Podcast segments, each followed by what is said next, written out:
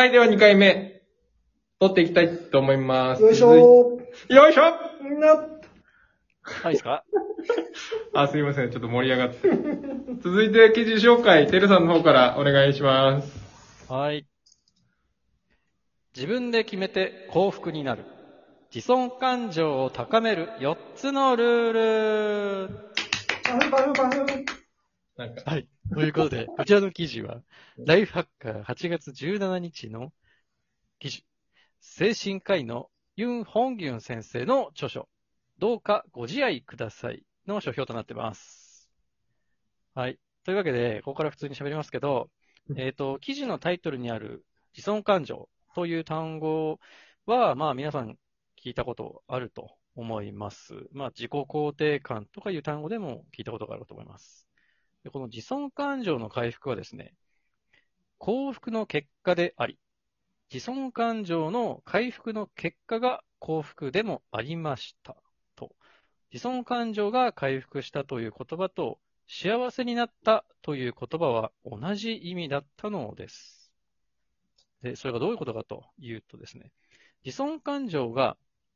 低下している人たちがどんな言葉に傷つき、どんな行動をとるのかということを、この、ユン先生は調べたようなんですね。で、えーその、この先生がですね、いろいろ自分の経験に基づいて調べたところ、この自尊感情が傷ついている人たちに特定の特徴があったことが分かり、まずですね、えーどういうことを自分がしていけば、その幸福度が高まっていくのか、自尊感情を回復できるのかということを導き出したそうなんです。で、その自尊感情を高める決定のルール、まあ、要するにこの決定というのがですね、自分が決定するということらしいんですけど、そのルール4つを述べますと、まず1つ目。何よりもまず自分で決める。そして二つ目、自分の決定に従う。そして三つ目、結果が思わしくなかったら未来形で後悔する。そして四つ目が、結果が良かったら他人に感謝するというものだそうです。で、あの、自分で決める訓練をするっていうことを、このユン先生はおっしゃってるんですが、あの、自自分を尊重できない人という人たちがですね、何かを解決すべきときに他人を頼ろうとする習性があるらしいんです。で、一見、なんかこう、自分で決められないことを他人に決めてもらうっていうのは、ちょっとこう気持ちが楽になるんじゃないかっていう気がするんですけど、実はそれ逆で、どんなことでも他人に選んでもらうと満足度は下がっていくらしいんですね。で、この自尊感情の維持は水泳に似ていると、このユン先生はおっしゃってるんですけど、上手に泳がないと沈んでしまうということだそうですね。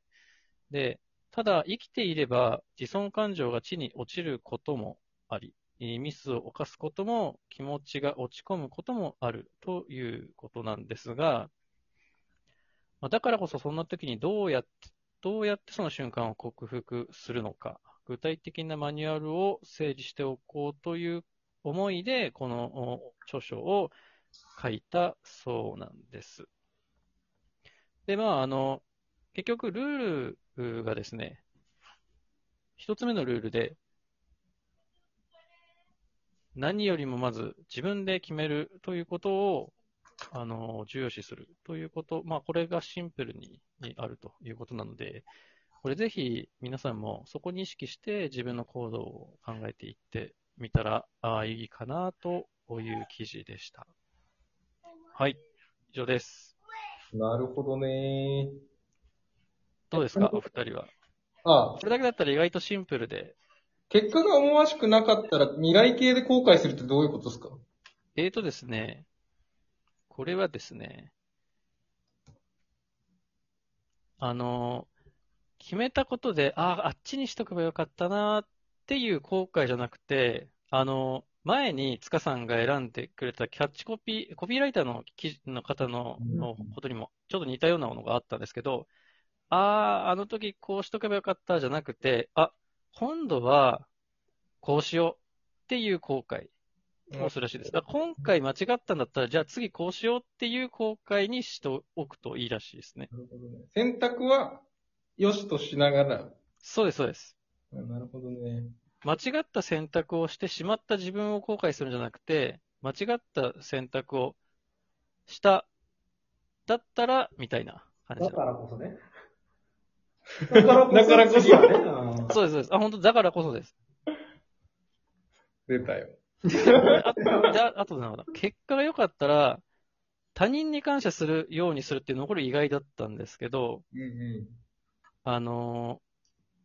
なんていうんですかね。まあ、無理くり人に感謝しろっていうよりは、自分で決めたことでいい結果が出たから、まあ、みん、こう他人の、周りの人にもシェアして、あの、なんかこう、自分の感情を大きくしようみたいな、そういう意味合いっぽいですね。ん。なるほどね。いや、これはすごいわかるな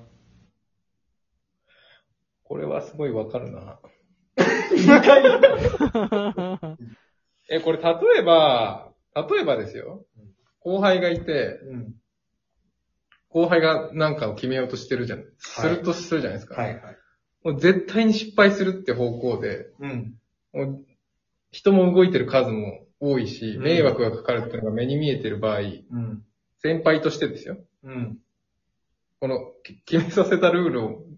変えないと、あ、決めさせたことを変えないと、失敗に終わることが分かってるんで、変えなきゃいけないじゃないですか、先輩として。うん。でもその人の自尊心は下がっちゃうじゃないですか。うん。うん。そうね。それ仕方ないこと。そういう場面では、でも、あの、結局あれですよ。えーっと、まあ、この本でさすがにそういうビジネス寄りのことまで書いてあるかどうかっていうとちょっとわかんないんですけど、うん。記事中に書いてあるのは、あの、逆にそのアドバイスを求めてきている後輩の立場に立った時うん。なんですけど、最終的には自分のことなんで自分で決めますっていうことを言ってから相談するっていうことで自分の満足度を高められるらしいんですよ。だから、あの、今、えっ、と、ゆきさんが言ったような、えっ、と、ケースの場合、うん。答えが分かっていて、先輩としてあしてあげれるアドバイスも明確にあるうんという場合だったら、おあの、この先生のし言い方に従うんだったら、最終的には自分で決めなよ。で、っていう前置きした後に、今聞いた話から、こういうふうに感じた。こういうふうに見えるよ。っていうことを言ってあげると、最終的に自分で決めたことに、ちょっとこう導けるんじゃないですかね。なるほどね。はい。だから、結果的に言ったから変えたっていうよりは、教えてもらった情報も含めて自分で決めたっていう、はあの結論に導いてあげることが多分、そのこと、その子の満足度を上げるアドバイスにつながるんじゃないですかね。なるほどね。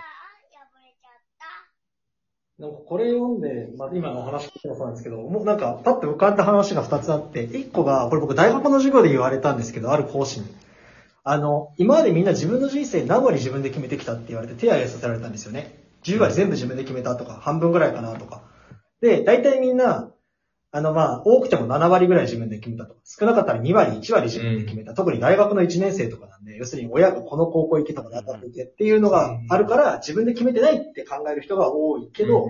でも皆さん、自分の人生全部100%自分で決めてますよって言ったんです、その講師が。どどういうことかというと、例えばじゃあ親が、まあ、極論じゃあ東大じゃないと、もうお前大学に行かせないって言ったとして、それでも自分は、じゃあ例えば声優になりたいって専門学校行きたいってなったら、極論親と縁切ってでもそっちに行くっていうことも、まあ、できたよなと。でもそれを選ばずに、例えばじゃあ親の言いなりになったそこの高校に行った、大学に行ったっていうこと自体を自分は絶対選択してるんだと。はい。だからそこは、まあ、それはどっちか多責にしないで、自分で選んだんだからそこで頑張りましょうみたいな話にはなったんですけれども、うん。そういうところで行くと、絶対自分で選んでるんだろうなとは思ったんですよね。うん他人がなんて言った、峠さんがこう言ったから、A 案にしますってなっても、結局最後は A 案を選んでるのは自分なのかな。これは僕のなんか考え方なんですよね。誰が何て言うか選んでるのは自分みたいな。だからさっきの仕事で行けばもう、極論上司にブチ切れられようが、もうなんかね、なんかの企画書をその自分が思ってる B 案で作るっていうのができはするよねと。うんうん。でもそこで怒られるのが嫌だとか、なんかそういうのを天秤にかけて多分先輩の言う通りにするみたいなことあると思うんですよね。はい。っていうところでいくとなんか、選んでんだろうなって、だから僕は結構そういう風に思うようにしてるのと、あともう一個逆に思ったのが、人に、なんていうかな、好